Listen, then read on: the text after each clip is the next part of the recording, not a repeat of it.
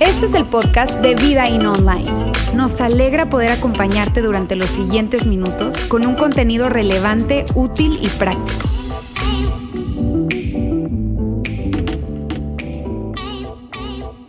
Cuando yo era adolescente, hace ya algunos ayeres, tuve o padecí más bien un síndrome que llegó a mi vida sin darme cuenta y llegó mi vida para, para cambiarla, llegó mi vida para impactarla. Con el tiempo descubrí que este síndrome es algo que padecen prácticamente todos los adolescentes y que incluso en algunos casos, en bastantes casos, sigue hasta la adultez. Es más, estoy seguro que muchas de las personas que están viéndonos por internet o que están acá en el auditorio probablemente no lo saben, pero ustedes padecen ese síndrome. ¿De qué síndrome estoy hablando? Estoy hablando del síndrome de los cinco minutos. Ahora, algunos de ustedes cuando hablaba de un síndrome, escucharon la palabra síndrome y automáticamente estaban, ¿qué están hablando? Un síndrome. Dice que yo también. Tranquilos, tranquilos. Miren, déjenme les explico. Este síndrome de los cinco minutos, cuando, cuando yo estaba chavo, eh, en prepa, en universidad, mis papás me daban permiso de salir y me daban un tiempo para que yo llegara a casa. Y me decían, tienes que estar a casa a tal o cual hora. Y entonces yo viví ese síndrome, experimenté ese síndrome de los cinco minutos, porque yo tenía que estar en casa a tal hora y yo veía el reloj y decía, no hombre, cinco minutos más, cinco minutos. Y estaba ahí, la plática estaba buenísima, ¿no? Y estaban ahí haciendo tonteras mis amigos, o probablemente yo también. Y entonces llegaba el tiempo y decía, no hombre, cinco minutos, cinco minutos. Y para cuando acordaba se me iba el tiempo y yo tenía que estar en casa en cinco minutos. Y eso lo que hacía era que yo saliera disparado de ese lugar y probablemente manejando mucho más rápido de lo que yo debía. Gracias a Dios que, que nunca me pasó nada, pero debo confesar que era un cafre al volante, manejaba bastante, bastante rápido y más cuando yo tenía prisa. ¿Cuántos de ustedes se identifican con este síndrome de los cinco minutos? Seguramente, seguramente muchos de los que están acá. Miren, mi sobrino Leo, Leo, el hijo de Laila y Diego, no es ningún adolescente. Él tiene cuatro años apenas, pero él ya padece el síndrome de los cinco minutos. Porque cada vez que va a la casa, a casa de mis papás, a casa de, mis hermanas, o está en una piñata, Laila o Diego le dicen, papito, arréglate, ya, ya no, hay que recoger, ya, ya nos vamos a ir, ¿eh? Y Leo dice, no, cinco minutos, cinco minutos, cinco minutos. Y pasan cinco minutos, ¿y qué crees que dice Leo? Cinco minutos. Mira, aunque esto nos puede parecer gracioso, nos puede parecer tierno, la verdad es que tú y yo hemos experimentado esta sensación y esta mentalidad de cinco minutos, este síndrome de los cinco minutos. ¿Sabes cuándo lo has experimentado y probablemente lo sigues experimentando? Cuando dices, una más, una más, una cheve más, una copa más, un cigarro más, una mirada más, esa página que sé que probablemente no debería estar viendo. Un viaje más, una hora más en la oficina, una hora más viendo esa serie de televisión, una hora más, una más, una, una vez más, eh, una, una bolsa más, unos zapatos más, un viaje más, qué sé yo. Pero si somos honestos, estoy convencido de que tú y yo hemos descubierto que, que una más no te da más. Una más no te agrega. Una más, más bien te resta, más bien te quita de eso que tú y yo valoramos demasiado. Una más te roba de aquello que tú sueñas, de aquello que tú quieres para el futuro. Pero cada uno de nosotros tenemos la tendencia de querer vivir al límite, de querer llevar las cosas a, la orilla, al precipicio, al, al filito. Cada uno de nosotros nos encanta vivir al límite. Tenemos esa tendencia. Ahora, ¿de qué límite estoy hablando? Estoy hablando del límite entre lo que es legal y lo que es ilegal.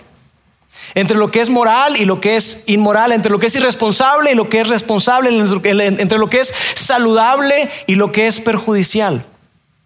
Nos encanta vivir al límite, porque vivimos bajo una suposición. Vivimos bajo el supuesto de que de alguna manera extraña del universo, a ti y a mí no nos va a pasar. ¿No es cierto? Decimos, mira, ¿sabes qué? Es que le pasó a fulano, sutano, hey, no, no, no, no, no, tranquilo, a mí no me va a pasar. A mí no me va a pasar, a mí la enfermedad no me va a llegar. A mí no me van a cachar. Conmigo no va a ser así, conmigo no se van a dar cuenta, a mí no me van a suspender en la escuela, a mí no se van a dar cuenta que, que estoy haciendo trampa, mi esposa no se va a enterar, mis hijos no van a saber. Y vivimos bajo esa suposición, pero esa suposición es la que, la que hace que nosotros nos sintamos cómodos viviendo al límite y, y, hace que, que nos sintamos cómodos viviendo de la manera en que vivimos, gastando, comiendo, haciendo, viviendo de tal manera que tú y yo muchas veces somos robados de aquello que más queremos. Y mira, para ilustrar esta suposición, yo quiero poner eh, cuatro ideas que, nos pueden ayudar a traer claridad y que estemos en la misma página. Suponemos tú y yo que si no es malo, es bueno. Si no es ilegal, está permitido. Si no es inmoral, es aceptable. Si no rebasa la línea, está bien. Y mira, y si tú lees esto y tú dices, ¿y qué tiene? ¿Qué tiene de malo esto? Yo no le veo nada de malo. Mira, si tú esto no te hace ruido, déjame decirte que quiero que te detengas por un momento y que te pongas, si eres eh, hermano, tienes hermanos, ponte la cachucha del hermano mayor. Si eres papá o mamá, ponte la cachucha de papá o de mamá. ¿Sería algo esto que tú le aconsejarías a tu hijo? Digan, mira, mijito, mientras no hagas nada inmoral. Mira, mientras no hagas nada ilegal, hijo. No, no creo que tú y yo le recomendaríamos a nuestros hijos vivir bajo este estándar, porque tú y yo entendemos que la vida es mucho más compleja. Esto es pensar de una manera demasiado simplista. Y eso es bajar demasiado el estándar. Abrazar esta filosofía de vida es bajar demasiado el estándar. Y es vivir bajo una suposición de que a ti no te va a alcanzar, de que no va a pasar absolutamente nada.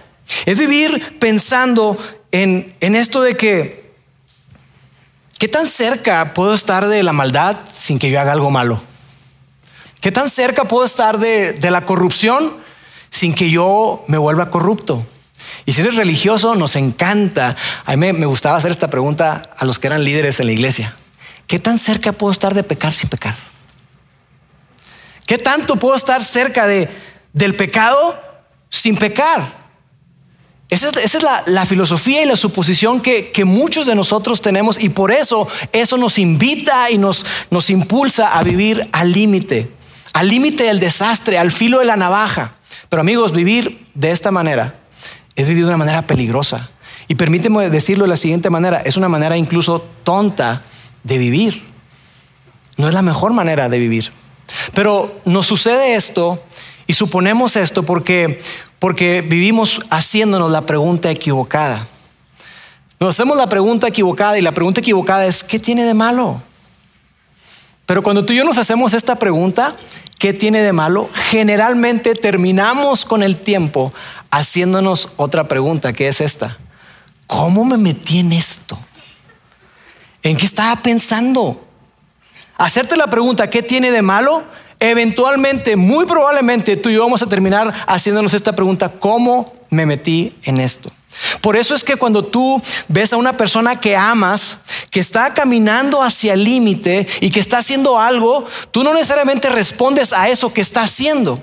Tú respondes, porque intuitivamente lo sabemos, tú respondes hacia dónde se dirige.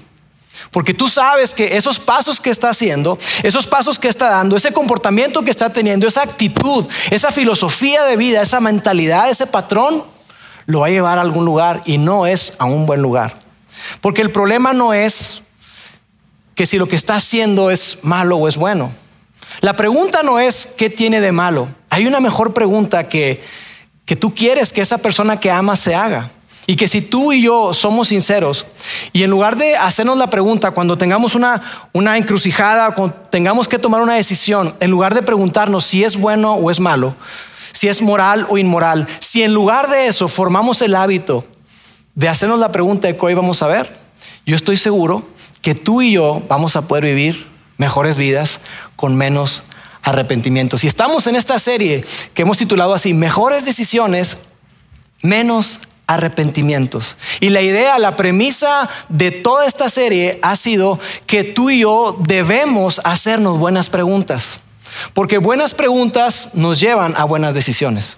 De hecho, podríamos decir que tus decisiones son el resultado de las preguntas que te haces. Entre mejores preguntas tú y yo nos hagamos, mejores decisiones vamos a poder tomar.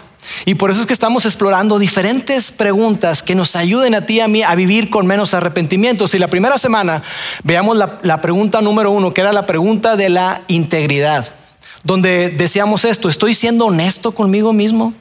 ¿En serio? ¿Estoy siendo honesto conmigo mismo de verdad? Porque mira, mientras tú y yo no seamos honestos en dónde nos encontramos financieramente, relacionalmente, en nuestro matrimonio, con nuestros hijos, profesionalmente, mientras no seamos honestos con nosotros mismos con respecto a dónde nos encontramos, nunca llegaremos al destino que queremos. Por eso que cuando tú pones el Waze o pones el Google Maps, si no tienes GPS, si no está funcionando, no te puede trazar una ruta. Y tú quieres llegar a un lugar, pero tú, oye, no, no me da, porque no te ubica. Primero tiene que saber en dónde estás para entonces poder trazar un rumbo para que tú llegues a donde tú quieras. Y esa es la primera pregunta que nos hacíamos. La segunda pregunta la, compartía Fer, Fer Cano, de una manera muy, pero muy padre, y hablaba de esta pregunta que, es, que me encanta, es la pregunta del legado. ¿Qué historia quiero contar?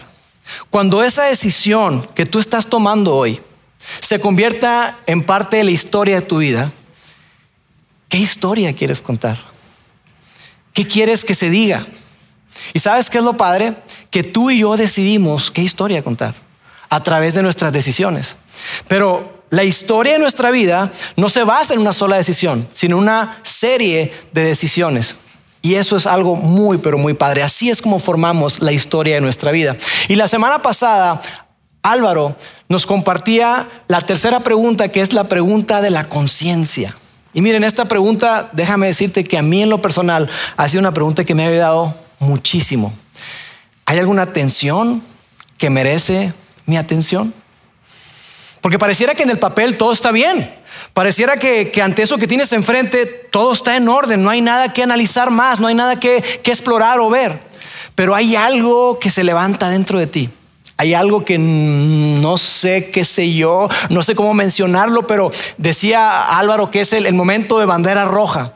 O que en el caso de Aura, su esposa, ella le llama, ¿sabes qué? Yo no, no tengo paz esos pequeños como codazos que sientes de que algo no está bien. Si hay algo, si hay una tensión que tú estás experimentando, ponle atención a esa tensión. Esta semana vamos a hablar de la cuarta pregunta y es la pregunta de la madurez. Ahora, ¿por qué se llama así? Porque hacerte la pregunta y responderla requiere de muchísima madurez. Miren amigos, no hacernos la pregunta de la madurez nos lleva a terminar como veíamos en la primera semana, en ese pasaje que hablamos acerca de proverbios, este proverbio, este dicho sabio que escribió Salomón, el hombre más sabio que ha existido quizá después de Jesús. Y él escribió lo siguiente en proverbio, vamos a leerlo. Dice, el prudente ve el peligro y lo evita. El prudente ve el peligro y lo evita. El que es sabio ve a lo lejos el peligro y le saca la vuelta. Una persona prudente es una persona sabia. Y una persona sabia entiende que la vida está conectada, que una cosa te lleva a otra, que no son eventos aislados, sino que más bien todo está conectado. Y una persona que es prudente puede ver a lo lejos, puede anticiparse a esas cosas que vienen y toma medidas necesarias. Por el contrario, el insensato, dice aquí, sigue adelante. Como dirán los venezolanos, no le para bola, no le hace caso. Sigue adelante y sufre las consecuencias. Eso es lo que hace la persona que, que no piensa, que no se detiene, que no pone atención a la atención, que no es honesta consigo misma, que no, se, que no piensa en qué historia quiere contar. Así que la pregunta que hoy vamos a ver, la pregunta de la madurez es la siguiente, es ¿qué es sabio hacer? ¿Qué es sabio hacer? Y déjame decirte que esta pregunta, incluso yo me atrevería a decir que es la mejor de las preguntas. Es una pregunta muy buena, una pregunta muy profunda y una, una, una pregunta que, que te confronta. ¿Qué es sabio hacer? Porque mira, las personas maduras entienden que no solamente la vida está conectada, sino las personas maduras entienden también que hay cosas que tú y yo hacemos, hay decisiones que tú y yo tomamos que puede que no sean malas, puede que no sean inmorales, puede que no sean ilegales, pero que al mismo tiempo no son ni inmorales ni malas, pero son muy poco sabias. Las personas maduras entienden eso. Las personas maduras entienden que hay cosas que tú y yo vemos, hay cosas que tú y yo analizamos y hay decisiones que tomamos que en el momento tú dices, oye, pues no, no fue malo. Yo no hice nada malo. Pero al pasar el tiempo, tú te das cuenta que fue una pésima decisión. Porque estarás de acuerdo conmigo en que si tú piensas hacia atrás, tu mayor arrepentimiento, tu mayor arrepentimiento estuvo precedido de una serie de decisiones nada sabias. No decisiones inmorales, no decisiones ilegales, pero sí de decisiones nada sabias. Y me encanta esto porque aquí habla de una serie, o sea, no es una sola decisión. Decimos que la vida está conectada, una decisión te lleva a otra, entonces esa decisión te lleva a otras pequeñas o grandes decisiones que eventualmente te llevan a no estar en el lugar que tú quieres. ¿No es cierto que cuando tú ves hacia atrás tu pasado, tú puedes ver cosas de las cuales hoy dices, híjole, ¿cómo me, me gustaría regresar el tiempo? ¿Cómo me encantaría regresar el tiempo? Porque hoy te das cuenta que, que fuiste condescendiente en pequeñas cositas y que probablemente afectaron tu vida muchísimo. Así que la pregunta que yo quiero que tú y yo nos hagamos hoy es esta. ¿Qué es sabio hacer? Ante cada invitación que llegue a ti, cada oportunidad que llegue a tu vida, pregúntate, ¿qué es sabio hacer? No te hagas la pregunta que si es bueno o es malo. No te hagas la pregunta de que si es inmoral o no. Pregúntate qué es sabio hacer. No quiere decir que las demás no valgan para nada, no, no, no. Pero que pongamos énfasis en qué es sabio hacer. Y sabes, el apóstol Pablo, ese hombre que, que era un hombre muy, muy sabio, un hombre muy preparado, escribió una carta a un grupo de seguidores de Jesús en un lugar llamado Éfeso, en lo que hoy es Turquía. De hecho, tú puedes ir hoy y puedes visitar Éfeso. Y ahí él escribió una carta a un grupo de seguidores de Jesús y la carta se llama Efesios. Entonces, Pablo está abordando esa tensión que tú y yo tenemos cuando tomamos una decisión. Pablo sabía que cada vez que tú y yo vamos a tomar una decisión hay algo que se despierta dentro de nosotros y hay una encrucijada y que, y que generalmente la pregunta que hacemos es que si es bueno o es malo. Pablo ya en el primer siglo lo sabía. Y yo quiero que tú y yo veamos lo que Pablo escribió. Dice así, Efesios capítulo 5, 15 y 16. Dice, así que tengan mucho cuidado de cómo viven. Hey, tengan muchísimo cuidado de cómo se están comportando. Tengan muchísimo cuidado de lo que están decidiendo. Tengan cuidado. Tengan mucho cuidado de cómo viven. Vivan como sabios, no como necios. Pablo sabía en el siglo primero algo que tú y yo sabemos hoy, que nosotros por naturaleza tendemos a caminar hacia la irresponsabilidad. Que por naturaleza tú y yo caminamos hacia el desastre que por naturaleza tú y yo nos gusta andar al borde, al borde, nos encanta. Y Pablo lo sabía y dice, hey, deténganse, párenle, pongan mucha atención cómo vivan, vivan como gente sabia, no como gente necia, vivan como gente prudente, no como gente insensata que después sufre las consecuencias. Y él dice, mira, este es el filtro bajo el cual tú debes de pasar todas las opciones que llegan a ti. Todas las opciones que llegan a tu mesa, todas las opciones y oportunidades que, se presentan, oportunidades, a veces son oportunidades y a veces sí son oportunidades, pero cada decisión que llega a tu vida, cada oportunidad, pásala por el filtro de qué es sabio hacer. Y después Pablo continúa y dice, aprovechen bien cada oportunidad. Aprovechen muy bien cada oportunidad. miren, en el original griego, el, el término es más fuerte. Porque la palabra que utiliza es redimiendo bien el tiempo. Redimir viene de comprar. Ahora tú y yo sabemos que, que el tiempo no se compra. Pero en términos de mercadería, en términos comerciales, lo que Pablo está diciendo ahí es, hey, aprovechen cada oportunidad que llega a sus manos. Así como una persona que, que, que compra o que vende sabe cuándo comprar, cuándo comprar barato, ¿no es cierto? Y sabe cuándo vender caro. Ahorita en Estados Unidos los tests de, COVID están por las nubes y no hay. La gente que sabe aprovechar el tiempo es gente que es sabia. Y Pablo está diciendo, aprovechen cada oportunidad que llega a sus manos. Quiero que pienses conmigo en esos arrepentimientos o ese arrepentimiento que tienes el día de hoy.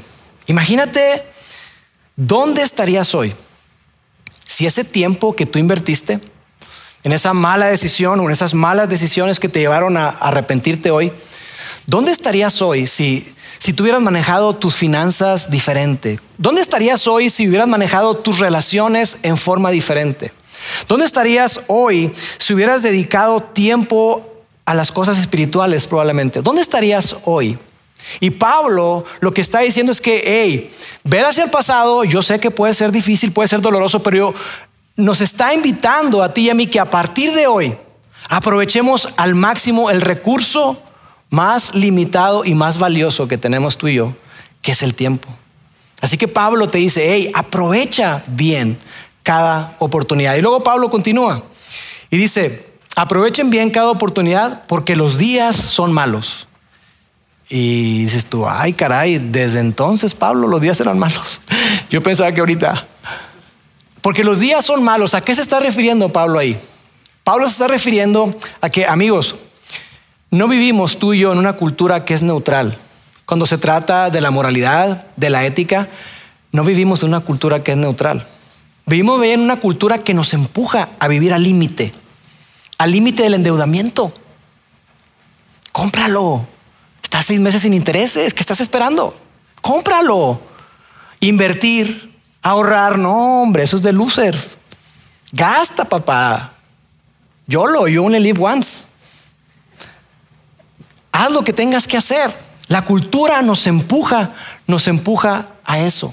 Porque mira, seamos sinceros, ¿cuándo fue la última vez que tú y yo fuimos a Costco, por ejemplo, y viste un, un, desplegado ahí que dijera, estimada clientela, antes de comprar, evalúe muy bien su compra? Cheque bien su saldo y sus movimientos para que haga la mejor decisión. No, por supuesto que no. Al contrario, te dicen aprovecha, aprovecha, aprovecha. Y no es cierto que tú y yo cada vez que vamos a, Costco pensamos que íbamos a salir solamente con algo así y salimos con un carrito. Así es. Entonces, para que se nos quede anclada esta pregunta de qué es sabio hacer, yo quiero que lo veamos desde tres perspectivas. El pasado, el presente y el futuro. Entonces quiero que veamos esta pregunta expresada de esta manera que probablemente nos has escuchado en alguna ocasión decirla y es esta. A la luz de mis experiencias pasadas, de mis circunstancias actuales y de esos sueños y anhelos que yo tengo para el futuro, ¿qué es sabio hacer? A la luz de mis experiencias pasadas, de mis circunstancias actuales y de mis sueños y anhelos para el futuro, ¿qué es sabio hacer? Mira, desde el pasado. Hay una frase que dice que el que no recuerda su pasado está condenado a repetirlo. Y eso aplica totalmente aquí. Porque mira, estarás de acuerdo conmigo en que hay cosas que, que llegaron a tu vida, que has experimentado en el pasado y que formaron tu manera de pensar, tu manera de decidir, tu cosmovisión. Probablemente hay cosas que tienen que ver con adicciones, con hábitos, con actitudes que, que formaron parte de tu experiencia del pasado y todo eso influye al momento que tú tomas decisiones. Hay cosas, hay ceguera, todos tenemos ceguera de 180 grados, pero hay gente que tiene una ceguera más. No, no es cierto. Hay gente que, que, que, puede que no esté viendo algo que otra persona sí lo ve. Hay cosas que a mí me resultan obvias que a otra persona no. Y hay cosas que para mí yo no lo veo y otra persona me dice, Lauro, no es posible que no lo estés viendo. ¿Por qué? Porque mi pasado, mis experiencias pasadas tuvieron una gran influencia sobre la manera en que yo veo, interpreto la vida. Miren, hace tiempo yo tuve un negocio de granola. Eh, vendíamos granola y unos alimentos saludables. Y yo recuerdo que, ¿se acuerdan que les dije que eso de poner atención a la atención me había ayudado mucho, verdad? Yo no puse atención a la atención. Todo parecía bien. En el papel todo estaba bien. Éramos amigos, un grupo de personas, y el negocio parecía un gran negocio. Pero hubo algo dentro de mí que decía, no le entres, no le entres, no le entres. Consulté con la almohada, consulté con Dios, consulté con mi esposa, y mi esposa me dijo, no le entres. Y yo dije, vamos con todo. Amigos, haciéndoles el cuento largo, corto, la empresa tronó, perdimos mucho dinero. Todavía nos deben dinero.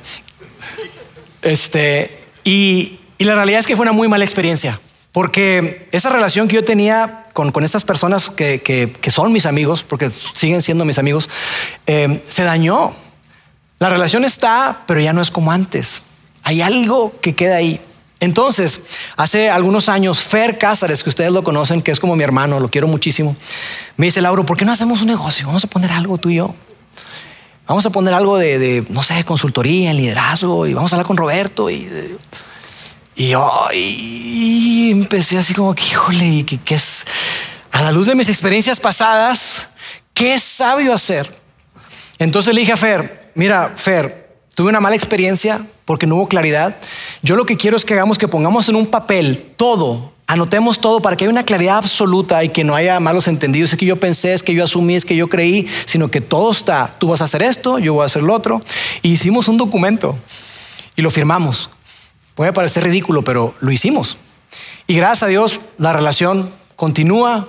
El negocio después se absorbió en otra cosa y seguimos campantes como siempre, siendo grandes, grandes amigos. Se ha acercado personas conmigo y me dice, oye, Lauro, em, oye, hagamos tal cosa, pongamos un negocio. Y yo les he dicho, mira, valoro muchísimo tu amistad, valoro mucho tu relación, yo no la quiero perder. Entonces, como valoro tanto tu relación, a la luz de mis experiencias pasadas, yo no quiero entrarle, porque tú y yo vamos a terminar mal. Yo me conozco y te conozco poquito. Vamos a terminar mal. Entonces, eso es a la luz de mis experiencias pasadas, desde el presente. Aquí aparece un retrovisor viendo hacia atrás. Ahora desde el presente vamos a ponerle lupa a las circunstancias actuales que tú estás viviendo. Cada vez que tú y yo vamos a una decisión, debemos de tomar en cuenta la circunstancia que estamos viviendo. Debemos de entender que la vida se vive por etapas. Tú y yo estamos en diferentes etapas. Vamos pasando de una etapa a otra, una etapa donde éramos estudiantes o estudiambres y Padrísimo. Cero responsabilidad más que la escuela. Los que están en la escuela dicen, ¿qué? ¿Cómo nada más eso? Es mucha responsabilidad. Yo lo sé, estoy bromeando. Pero después de, estar en la escuela pasas a una etapa de profesionista. Probablemente estás en una etapa en la que eres soltero y luego pasas a una etapa de noviazgo y luego pasas a una etapa de casado y estás casado y luego llega otra etapa muy bonita que es la etapa con hijos. ¿Cuántos dicen amén? Qué religioso, ¿verdad? Era broma. Llega esa etapa de que tienes hijos y después, quizá para algunos, esa etapa ya no estaba acompañada de tan buenos recuerdos, de tan buenas cosas, sino que está en una etapa en la que hubo un quebrantamiento, hubo una separación, hubo un divorcio. Quizás estás en una etapa de empresario, de emprendedor. Tú y yo debemos reconocer en qué etapa nos encontramos en cada momento. Y debemos tomar en cuenta el estado mental y el estado emocional en el que nos encontramos. Porque no sé ustedes, pero cuando yo estoy cargado emocionalmente, híjole, generalmente no tomo buenas decisiones. Y generalmente reacciono al momento y puede que trate a la gente no de la mejor manera. Porque estoy muy presionado o lo que sea. ¿Y sabes qué pasa? Que acabo pidiendo perdón. perdónenme. Y cuando estoy enojado, ¿sabes qué es lo mejor hacer para mí? Lo más sabio es quedarme callado. Eso es lo más sabio para mí. Entonces, quiero que imaginen algo. Imagínate que tú acabas de salir de una relación. Terminaste una relación. ¿Es inmoral que salgas con alguien más? No. ¿Es ilegal? Por supuesto que no. ¿Es malo? No, no es malo. Pero a la luz de tus circunstancias actuales, poniéndole lupa a tus emociones, a cómo te encuentras hoy, a todo eso que traes arrastrando, a toda esa experiencia que viviste y a cómo te encuentras hoy con todo lo que tienes que trabajar probablemente en ti, en tus emociones, en cosas que dejaste de hacer, ¿será lo más sabio involucrarte en otra relación ya? Muy probablemente no. Porque sabes, a la luz de mis experiencias pasadas, lo que yo he visto es que cuando una persona pasa de una relación y muy poco tiempo después brinca a otra, tarde o temprano, el resultado es arrepentimiento. Por eso es que muchas veces las personas que, que se separan, las personas que se divorcian, en mucho porcentaje vuelven a experimentar un divorcio. ¿Por qué? Porque no se toman el tiempo, no nos tomamos el tiempo para detenernos y para trabajar en lo que tenemos que trabajar. Ok, ahora veámonos no solamente a la luz de mis experiencias pasadas, de mis circunstancias actuales, ahora veámonos a la luz del futuro, a la luz de mis sueños y mis anhelos para el futuro, y por eso pusimos un telescopio ahí. Eso que yo estoy viendo hacia adelante. ¿Qué es eso? ¿Qué es sabio hacer? A la luz de mis sueños y anhelos, ¿qué es sabio hacer? Mira, aparte de lo que hago al ser pastor es platicar, conversar con muchísimas personas. Y hay personas que se acercan conmigo por alguna necesidad o simplemente para, para, conversar y tomamos un café o lo que sea y estamos acá en la oficina o en algún lugar. Y, me encanta que, la gente en muchas ocasiones abre su corazón y, y me, me hablan acerca de su vida, de sus sueños. Y una pregunta que yo les hago es, ¿dónde te ves hacia adelante? ¿Qué sueñas? ¿Cómo te ves dentro de tres años? ¿A qué, a, qué le tiras? ¿Qué estás aspirando? Y muchas veces la gente me dice y todo, y quiero, quiero reconocer que, que con mucha tristeza, en muchas, muchas ocasiones, yo veo que la gente tiene sueños grandes, sueños padrísimos, grandes sueños y anhelos para su vida, pero que toman malas decisiones y esos sueños se ven truncados. Y eso me duele, eso rompe mi corazón. Porque yo sé que, pueden tener vidas extraordinarias y que Dios quiere que tengan vidas extraordinarias, pero, pero nuestras decisiones, nuestras malas decisiones nos llevan a grandes arrepentimientos. Pero pensar y hacernos la pregunta, a la luz de mis sueños y anhelos para el futuro, ¿qué es sabio hacer? Lo que hace es que trae una gran claridad a las opciones que tú tienes. Como cuando hoy venía rumbo a la iglesia y venía manejando y como está haciendo frío y está algo húmedo, pues eh, mi parabrisas se empañó totalmente. Y entonces tuve que prender el defrost o el desempañador. ¿Sí se dice desempañador? Tuve que encenderlo y empieza a aventar un montón de aire y se empieza a aclarar el panorama y ahora pude ver con claridad. Cuando tú y yo nos detenemos y hacemos esa pregunta, a la luz de mis sueños y anhelos para el futuro, ¿qué sabio hacer? Es como que trae, arroja luz a la situación. Es como cuando prendes el defrost y todo se aclara. Y ahora sí, es más fácil que tú y yo tomemos buenas decisiones. No la decisión más fácil, no la decisión más conveniente, no la más cómoda, pero sí la más sabia. Y como tú y yo decidir sabiamente nos cuesta, porque somos excelentes para poner excusas. Debemos de trabajar mucho sobre eso, porque ponemos excusas, excusas como cuáles, excusas como que no le hago daño a nadie. Eso que estoy haciendo y luego no le hago daño a nadie. Es más, eh, mamá, lo tengo bajo control. Papá, tranqui, lo tengo bajo control, yo sé lo que hago. La ley no lo prohíbe, no es ilegal esto. Además, Dios me perdona. Y sabes que estas excusas son buenísimas porque tienen mucho de verdad. Porque Dios te perdona. Porque puede que no sea ilegal. Porque puede que lo tengas bajo control ahorita.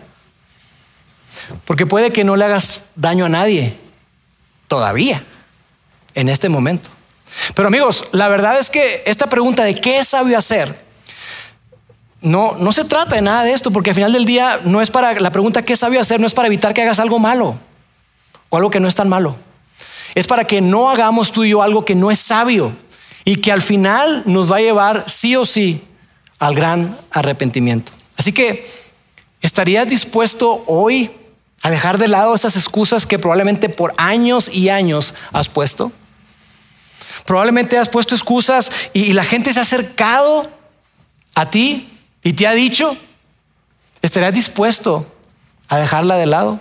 Porque amigos, nuestras excusas no nos ayudan. Las excusas no nos dejan en un buen lugar. Las excusas lo único que hacen es llevarte a la puerta del arrepentimiento.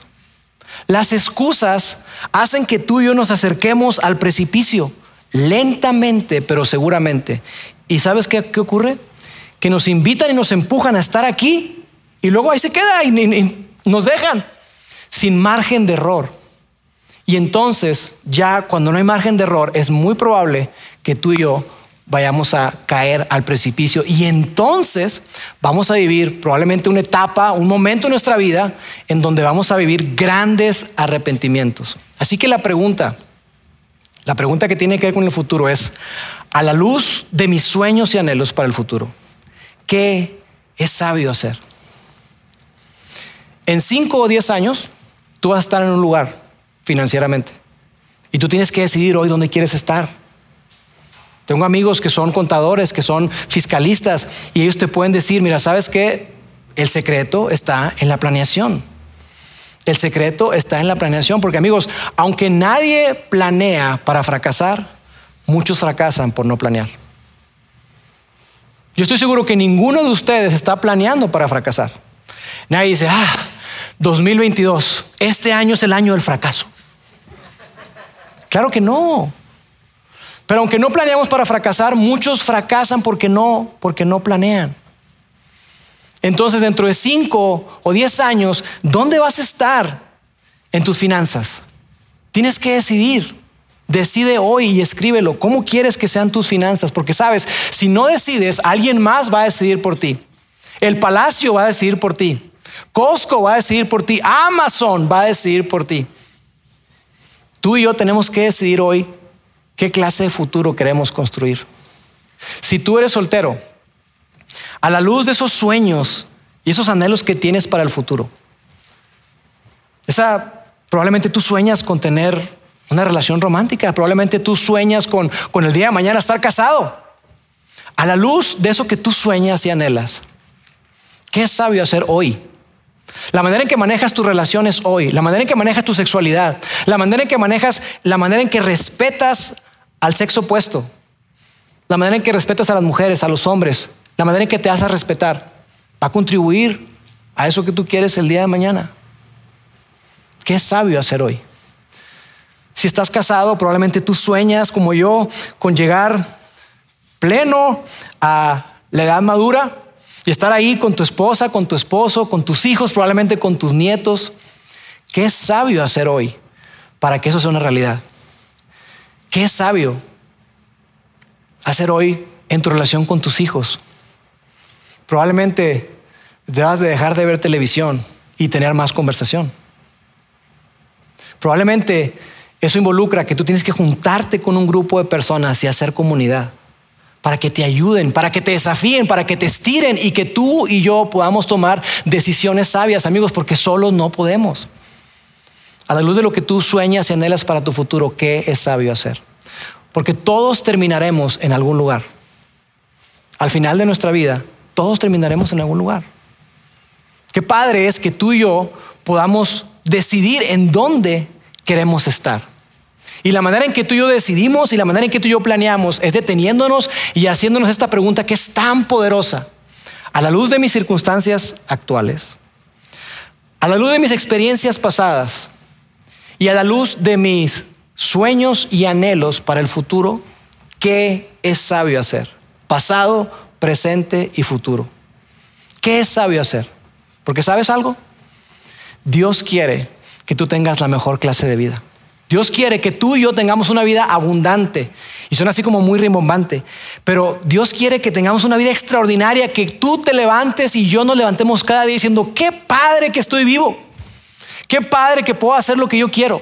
Qué padre que tengo la oportunidad de trabajar. Qué padre que tengo un techo. Qué padre que tengo trabajo. Qué padre que tengo una familia. Qué padre que tengo aquí a mis hijos.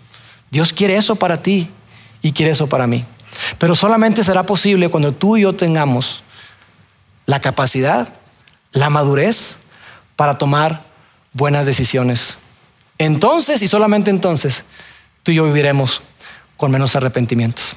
Amigos, vamos a continuar la siguiente semana, pero permítanme orar y terminamos el día de hoy. Padre, te doy gracias porque en tu palabra podemos encontrar claridad para nuestra vida, para nuestro futuro, para decisiones que tenemos enfrente. Dios, gracias porque tú nos hablas a nuestro corazón y porque tú de una manera sencilla, pero muy poderosa, nos recuerdas, Dios, que no se trata de si es bueno o es malo, se trata de que si es sabio. Y acercarnos a ti y estar conectados contigo nos hace crecer en sabiduría, Así que ayúdanos Dios a pasar tiempo contigo, a darnos cuenta que te necesitamos, a darnos cuenta que solos no podemos. Padre, ayúdanos a darnos cuenta que podemos vivir la mejor clase de vida. Una vida donde no quiere decir que no nos vayamos a equivocar, pero sí que vivamos con mucho menos arrepentimientos. Ayúdanos Dios, danos el valor y danos la madurez para hacernos esta pregunta que es incómoda, sí, pero que es tan poderosa y que puede ser un parteaguas en nuestras vidas. Te doy gracias en el nombre de Jesús. Amén. Sigue conectado a los contenidos de Vida In Online a través de nuestro sitio web y de las redes sociales. Muy pronto estaremos de vuelta con un nuevo episodio.